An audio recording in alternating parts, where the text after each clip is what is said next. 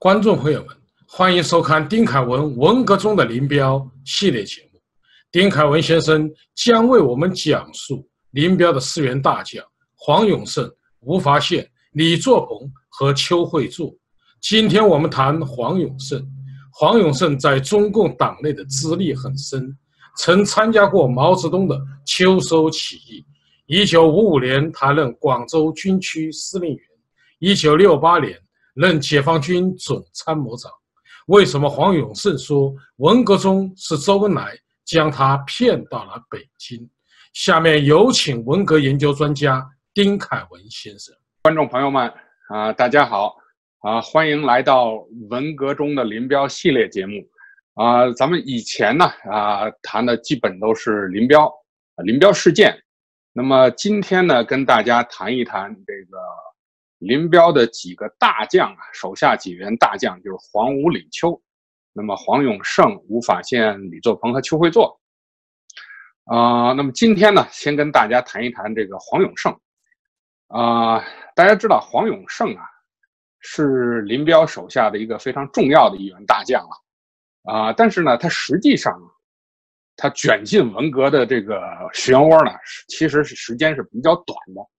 啊，并不像呃很多这个军内的一些老帅，从文革一开始，从六五年啊六六年呢就卷进来了。那黄永胜是比较晚的，那么他呢实际上呢是到一九六八年的杨玉富事件，也就六八年三月份杨玉富事件之后呢，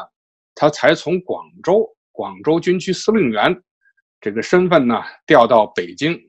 啊出任这个解放军的总参谋长。那么也兼任这个军委办事组的组长，说实在，也就是从六八年三月份开始，他才真正卷到这个中央高层的这个文革漩涡当中来。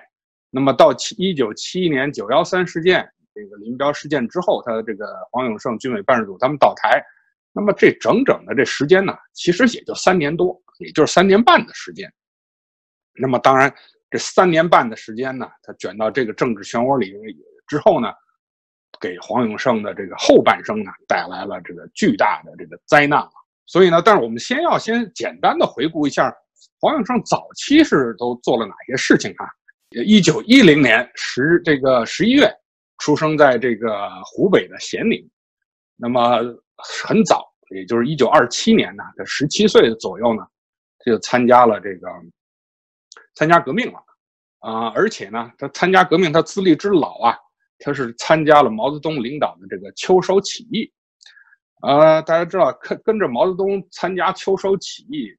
啊，最后还能活下来，还能当大官的人，其实人数真的不多呀。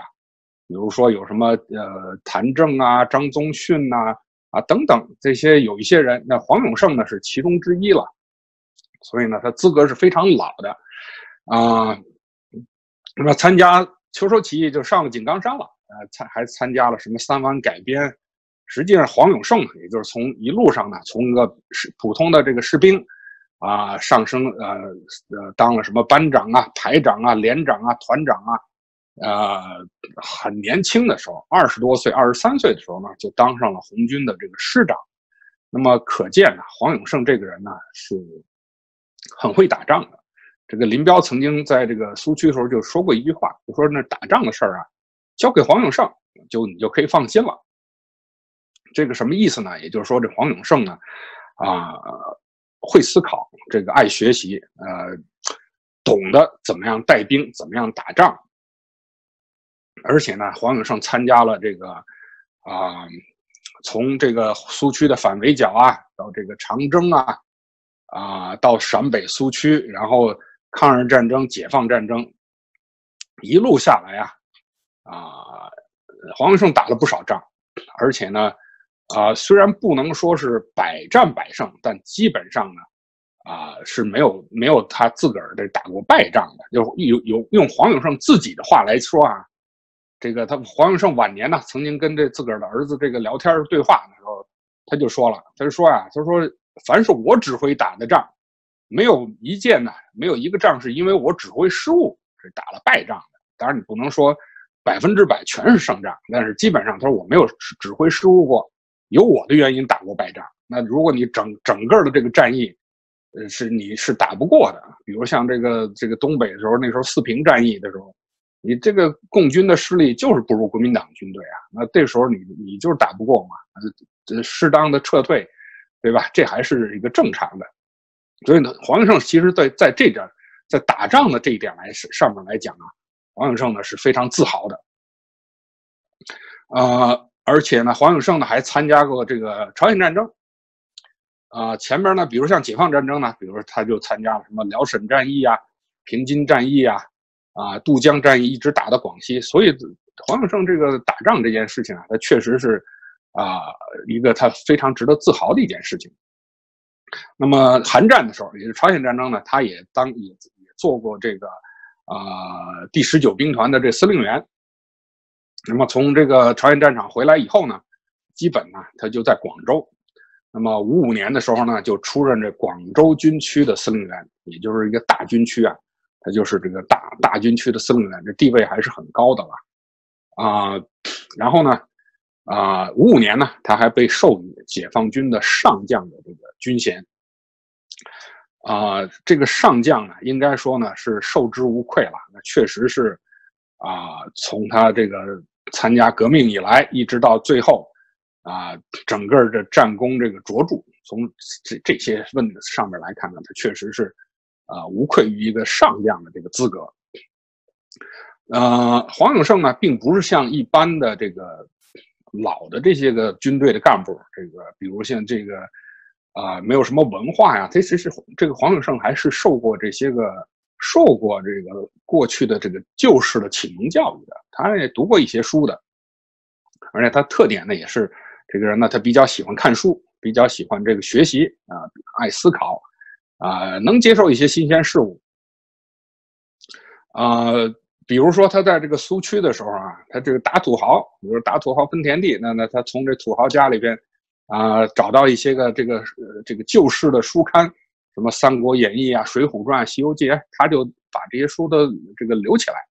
自己呢就看看完以后，他记性又特别好，所以呢，他这个平时闲暇时候呢，就给这个部下呢讲故事。哎，建国之后呢，他当然就是在这个大军区一直在做军队的工作。啊，黄永胜还有一个特点，就是他很重视这个人才，他这个没啊不喜欢这个论资排辈，因为大家知道这个共军呢。这个毕竟啊，你是哪年当的兵啊？你是三八师还是抗战士啊？你还是这个这个红军的时候啊？这个论资排辈嘛。这个黄永胜当然资格很老，但是呢，他呢，他在他的手底下的工作的人呢，他并不完全按照这个资历，他还是看重你是不是能干啊。比如说他这个军区司令部，他有一个作战呃作战部啊，呃作战部呢，他就用一个三八式的这个上校当这个。当处长，然后用一个红军时候的这个大校呢当这个副处长，那这个三八式呢，也就是抗战时候的，对吧？抗战时候参加革命的，那他就当这个正的处长。你这个红军时候呢，你这个，呃，你这个凭军衔，你评个这个大校，大校当然是这个军军衔是高于上校的，那么他就让这个这个大校呢当副副处长，他还是看重这个你的这个这个人的能力。另外呢，他这个比如像这个军区炮兵司令部，它是个军级单位了。他是这个司令员呢，他找的是这个抗战初期入伍的，是个大校，叫孙干清。那么让他当这个这个这个炮兵司令员。但是炮兵副司令员呢，他用的是这个一个红军时候呢，红军就参加红军时候就参加革命的，而且军衔是个少将，搞这个论资排辈儿，啊呃任人唯才，这一点呢还是很难得可贵的。而且呢，他本人呢，他也实际上他也是这样的，啊，比如像他这个跟他同属、同时参加革命的，啊，参加红军的，比如像什么刘亚楼啊、杨成武啊，这入伍的时间、参加革命时间还都比黄永胜晚，啊，年龄还也比黄永胜小，但是呢，这两个人后来的这个军内的地位呢，也超过了黄永胜。比如像这个呃刘亚楼、杨成武，虽然都是上将，但是楼这个刘亚楼当的是空军司令员。这个杨成武呢，后来还当这个代总参谋长，所以就说他们的这个军内的地位呢，虽然资历比黄永胜晚，这个差一点，但是呢，这个军衔呢，这个后来的这个军内地位却比较高。但是黄永胜对他们的这个这个关系呢，都都很跟他们的关系都不错，都很敬重他们，彼此的交往也都很深刻，惺惺相惜吧，可以这么讲。所以呢，这个从这点上来看呢，这个黄永胜呢，他还是有他的这个啊为人处事，他的这个基本的这个原则和这个道义的。那么到文革的时候呢，是一种什么状况啊？啊，其实。黄永胜，因为他远在广州啊，远远不是在北京啊这种京津的这种啊非常重要的地位，所以广州呢属于这个山高皇帝远。但是呢，广州它呃广州呢，它又有它的一个比较相对的一个比较重要的这个地位。为什么呢？因为这个还有一个香港嘛，这个广州还对针对着香港啊，所以呢，广州呃广东呢很早就被宣布为这个军管。在六七年的时候呢，这个毛泽东就决定了，三月十五号就决定说广州呢实行军管。那么黄永胜呢，因为他是这个广州军区的司令员，是第一把手了，所以呢广，所以黄永胜呢就出任了这个军管会的这个主任。啊，因为这你想过去的军队啊，他从来不接触地方的工作，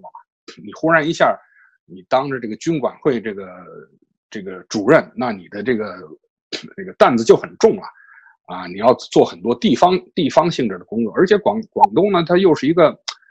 比较重要的这么一个这个省省份嘛。你看它的经济啊、政治啊、这个人文呐等等这些事情啊，这都是比较相对讲还是比较比较比较复杂的。所以呢，黄永胜呢，他这个身上的担子还是很重的。而且呢，当时呢，广东呢，它实际上它也是分为两派的，也有这个造反派。啊，也有这个呃保守派。所谓造反派呢，那就是中央文革、中央文革小组江青他们这个支持的。啊，比如说这个广州就有叫所谓三面红旗，这是中山大学、华南工学院还有广州医学院，他们呢号称这广州的三面红旗。这个呢是中央文革小组支持的造反派组织。那么和他这个造反派组织对立的呢，就是所谓保守派组织了。但这个保守派组织呢，恰恰是他们。支持黄永胜的，支持这个军管的，所以呢，这两派呢就产生矛盾嘛。这个，那么你，那你到底那个广州，你作为广州的这个呃这个广东的这个军管会的主任呢，那你黄永胜到底应该支持谁呢？这个确实啊让黄永胜很头痛。那么到了这个一九六七年四月份的时候，周恩来还亲自飞到这个广州。那么，按照这个中央文革小组的口径呢，就说啊，这个三面红旗，广州的三面红旗呢，这是革命，这这这革命组织是应该支持的，啊，那么，那么它的对立面呢，那就是属于偏属于保守的群众组织了。所以周恩来这么这么一定调以后呢，那个支持黄永胜那一派的人呢，就觉得受到了这个严重的打击。那黄永胜当面没讲，那么下来以后呢？黄永胜就跟周恩来悄悄的说了一些个他的对广东整个形势的这个看法，啊，周恩来听了以后呢，沉默不语。但是呢，周恩来回到北京以后呢，当天就让这个总理办公室的这个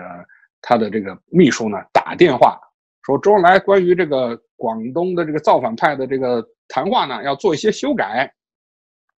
说把那个所谓的这偏偏保守的群众组织呢，改为说也是革命群众组织，不能称为这个大劳保。所以这么一来呢，实际上也就搞了一些个平衡。那么，那么军区的像这黄永胜他们这广州军区的这些个领导人呢，还有参加知左的这些人呢，那也是受到了很大的鼓舞，好像是吃了一颗这个定心丸一样。文革的时候啊，这个两派的在地方上的斗争啊，斗来斗去，斗来斗去，实际上还是这个被这个中共的最高的这个上层呢来这个操控的。你下面的人，你再怎么折腾，如果上边一句话，上面说你是革命群众组织啊，你就是革命群众组织；如果给你定性为这个保守派组织，那你就变成保守派组织。这个里边呢。啊，确实有非常大的这个这个可操纵的余地吧。那么，呃，七二零事件大家知道这武汉七二零事件，这个陈再道啊，他们由于受到这个中央文革，受到这个毛泽东他们的所谓保守派组织呢，啊，这个啊进行这个这个啊这个这个批判，那么导致了武武汉的这个七二零事件的发生。那么当时呢，广东呢实际上也是非常紧张的，因为这个如果中央文革，毛泽东把这个武汉这个陈再道打成一个什么呃反党这个反革命，那么广东的这个保守派组织被彻底打垮的话，那么实呃呃武汉就是湖北的造反派组织被彻底打垮，呃保守派组织如果被彻底打垮的话，对广东呢实际上也是有会有很深刻的影响的。但是没想到呢，毛泽东呢，实际上呢，在七二零事件以后呢，采取了一种比较这个宽、比较怀柔的政策，也就是呢，对陈再道呢，仅仅是指桑骂槐的把它说成是这个武汉地区有那么一小撮什么领导人这个那，但是并没有明确的把陈再道打成这个打成一个这个反革命集团或者反革命分子，啊，这样一来呢，啊，实际上呢。对整个的这个形势呢，是一种缓和。所以呢，我们看到这个广东广东整个地区的这个呃，整个广东地区的这个文革呢，啊，没有像全全国其他地方搞得那么轰轰烈烈，搞得那么不可开交。你像这个非常激烈的地方，这个搞的这个动刀动枪的啊，武斗的，这个遍地烽火。你看四川呐、重庆啊这些，啊都是搞得非常严重的。但是广东地区相对说来，还是比其他地方还要好很多。那么黄永胜是在这个整个的这个军管和这个三支两军的这个工作当中呢，他实际上呢，他还是起了非常重要的一个作用，就是相应的、相应的来讲呢，它是减少了一些个啊损失。这个广东的大规模的这种武斗啊，那比其他周围的这个全国其他省市而而讲呢，也是要小得多，也伤亡也少，这个工农业生产破坏呢，这个也比较轻。那么两派之间的这个对立呢，也没有其他那些省份搞得那么那么尖锐，那么激烈。而且呢，广东呢，在这个解放干部这方面呢，实际上呢，也还是走在这个比较前列的地方。你看，当年这个赵子阳，就是实际上呢，就是广东要培养的一个这个接班人了。实际上，呃，当年赵子阳也在这个这个广东的这个广东啊广东省委里面是是一个相当排名相当靠前的一个。那么后来，这个由于呃黄永胜的保护呢，实际上赵子阳呢没有受到什么太大的冲击，虽然受到点冲击，但是呢是那比其他的那个被打倒的那个那。不知道要好了多少倍了，啊！黄永胜在广东军管的那段期间里边，其实他的还是发挥了一些比较正面的、积极的作用。呃，那么很快到一九六八年呢，就发生了这个杨玉富事件。这杨玉富事件呢，这个就是杨呢就是杨成武，就是代总参谋长杨成武；余呢就是余立金，空军政委；傅是这个傅崇碧，当时的北京卫戍区司令员。那么发生这个杨玉富事件以后呢，这个中央军委就做一个这个改组，呃，撤掉了杨成武的这个军委办事组的组长这个职位和这个代总参谋长。那么由谁来接替呢？当时啊，林彪呢就向毛泽东建议呢，就说可以调黄永胜来接替啊，来接替啊杨成武的职务。所以周恩来就给。啊，黄永胜呢，打了一个电话，让这个黄永胜呢马上乘坐飞机到北京。但是呢，电话里并没有告诉这个黄永胜到底来干什么。所以黄永胜呢就稀里糊涂的就来了。来了以后呢，呃，去接飞机的是这个啊呃是这个呃吴法宪，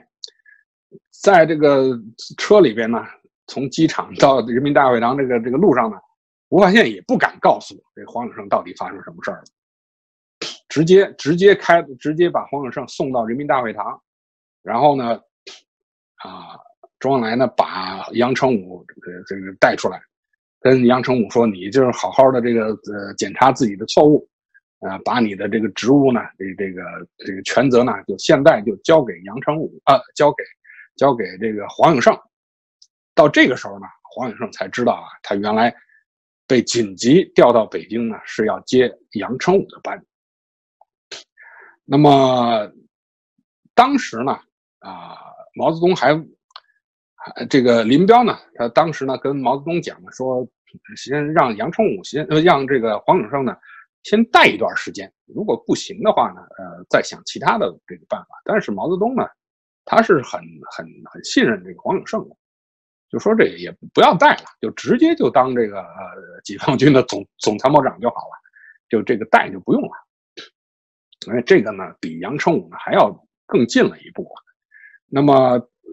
黄永胜刚刚听到，呃，周恩来跟他讲要接替杨成武的总参谋长呢，他马上呢就推辞，他说我这个好像能力比较差，水平有限的，这个坚持不就。那么周恩来当然不能答应了，因为这个事情不是他能决定的。所以呢，这周恩来呢，那就说你这个应该要这个勇挑重担呐，所以呢就让也黄永胜呢去见林彪。黄永胜去见林彪的时候，一开始也是这么讲，也是跟林彪说啊，他说他干不了，这个这个这个中央这个这这摊啊，他干不了。那么林彪呢，当场就拿出来这毛泽东的这个批件，这个都这这这预批了，上面已经这么批了，已经没法改变了。哎，那么黄永胜呢，他本人就是个他本本来就是军人嘛，所以呢，他一向信奉的就是军人以服从命令为天职。所以呢，在这种情况下呢，他也他也不能再推辞去了，所以只好这个硬着头皮了，啊，那就是只能这个只能这个服从命令了。所以呢，服从命令的呢，就是等于就是从六八年的三月份，黄永胜呢正式的这个进入到了中央的高层。那虽然他没有啊，他还不是这个什么政治局委员啊，但是呢，你那你这个。地位重要了，你军委办事组组长啊，解放军的这个总参谋长，实际上呢是带林彪在前台这个工作的，而且呢，黄永胜是直接参与中央文革小组碰头会的这个这工作，啊，当时的这个中央文革小组碰头会呢，啊，实际上呢就是就实际上就取代了啊中央政治局和这个中央书记处，那时候中央政治局和中中央书记处早就早就这个没了踪影了。所以呢，中央文革小组碰头会呢，几乎就是中央政治局，啊，这起起起了这个中央政治局工作的这么一个作用。所以呢，黄永胜等于直接从地方的这个军队的首长，一下子就来到了这个中央参加参与了这个中共中央最高层的这个决策方面的工作。那么，黄永胜接替了杨成武的这个职位呢？啊，实际上江青是不太满意的，为什么呢？因为呢，黄永胜的这个脾气啊，跟杨成武是不一样的。啊，黄永胜这个人比较直，啊，比较敢于说话，敢于这个这个发发表自己的一些看法吧。你像这个杨成武呢，基本上在江青的面前就唯唯诺诺了，这个江青让他干什么他就干什么。啊，但是黄永胜呢，他就。不太买江青的账，啊，早在这个六七年的时候啊，这个曾经这个军队开这个，呃，在这个京西宾馆开一个这个军队方这个工作方面的会议的时候啊，啊，有有一次啊，毛泽东呢，啊，在会上呢，这个说了几句军队干部的一些好话，那时候这个江青不知道哪根筋错了，就就跳这就站出来说说。所以说这个这个呃呃，毛主席，你这么说，我也要造你的反。这么一说呢，江青这话一出来啊，搞得毛泽东很尴尬。这时候黄永胜呢就出来讲话。黄永胜说：“你江青同志应该听毛主席的话，这个你你这个你不能这么这么这么乱讲话。”这个等于是替毛泽东解了围了。但是呢，实际上呢，也种下了与江青这个关系不睦的这么一个这么一个种子吧。到了北京来工作，啊，黄永胜呢，实际上呢，就是直接就跟江青发生了这关系了。因为这个中央文革小组碰头会啊，那就是江青的一个衙门啊，啊，江青在这个会上，在这个中央文革小组碰头会啊，经常就是说一不二的，嗯，周恩来都要看着江青的脸色办事儿。啊，你黄永胜在江青的眼里，那那算什么？你不过就是调离这个这这从地方调来的一个一个军队干部嘛。所以呢，江青呢并不把黄永胜放在眼里。那么相反，黄永胜呢，他自己觉得我这个也我也是个老革命啊，这个这个当年就是跟着毛泽东这秋收起义上井冈山，那资历是多么的老的一个人。你你你江青是什么？你江青不过就是毛泽东的老婆而已啊。你也没有，你就挂一个中央文革小组副副组长这么一个一个一个一个一个职位，名名不正言不顺的。所以呢，从心底里啊，这黄永胜呢对江青就没有什么太多的好感。而且呢，黄永胜特别反感这个江青啊，把这个手插到军队里面来。呃，你像这个黄呃江青呢，那时候就拉拢这个北京卫戍区司令员这个温玉温玉成。啊，黄永胜就就发现，哎，说这个温玉成啊，经常这个时不时的，就是就是独自的向江青汇报军队方面的工作，这一点呢，就是犯了这个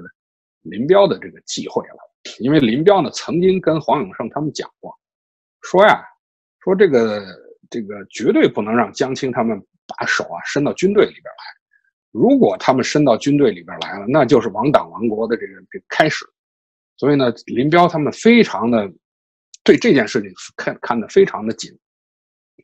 那么，当黄永胜发现这个北京卫戍区司令员这个温玉成，居然竟然背着他们向江青单独向江青汇报军队的工作呢，那这个黄永胜就非常的不高兴。所以呢，就把这个就对这个温玉成呢就有所这个警示了。那么相反。那么江青当然也知道了，那江青当然对黄永胜同样也是很也是很不满。所以最最出名的一件事呢，是六八年十一月份的时候呢，这个当时呢是阿尔巴尼亚呢解放三十四周年，要搞一个纪念活动。那么中共方面呢派一个代表团要去阿尔巴尼亚呢去庆祝。那么由黄永胜呢出任这个代表团的团长。因为当时阿尔巴尼亚呢是整个的这个东欧的共产主义共产主义国家里，共产党国家里唯一的跟中国跟中国交好的国家，所以呢，中国那时候对阿尔巴尼亚呢是非常看重的，被毛泽东这个美誉成夸赞成是什么这个欧洲的一盏明灯啊，所以那时候叫做什么海内存知己，天涯若比邻。这毛泽东呢把这个阿尔巴尼亚，把霍查、谢胡这些个领导人呢捧在。这个手心里边呢是不得了的，所以呢，当时就派黄永胜做代表团团长，去到亲自到阿尔巴尼亚呢，呃，庆祝阿尔巴尼亚这个解放三十四周年。那么本来政治局决定的事儿呢，但是江青忽然就跳出来反对，说这个黄永胜不能不能让黄永胜去，哎，这个说黄永胜没这个资格，一定要换其他的人。那么最后呢，周恩来就没办法。啊，最后就把这件事呢，就捅到毛泽东那儿去了。啊，最后请示了毛泽东以后呢，总算就是毛泽东说呢，维持原定的人选这个不动。什么？但是江青呢，这个折腾半天也没成功。那么从这件一个这么小的一件事情能看出呢，就是啊，江青呢对黄永胜呢是很不满意的，而且江青呢私下里也说说这个这个总参谋长选的选的不够好。这个，因为这不好的这个理由，就是因为这个总参谋长不听我的话，哎，跟我作对，所以呢，这个是导致这个呃军委办事组和这个江青他们这个两军队派和这个文人派两派之间的一个矛盾尖锐的一个很重要的一个一个一个一个因素。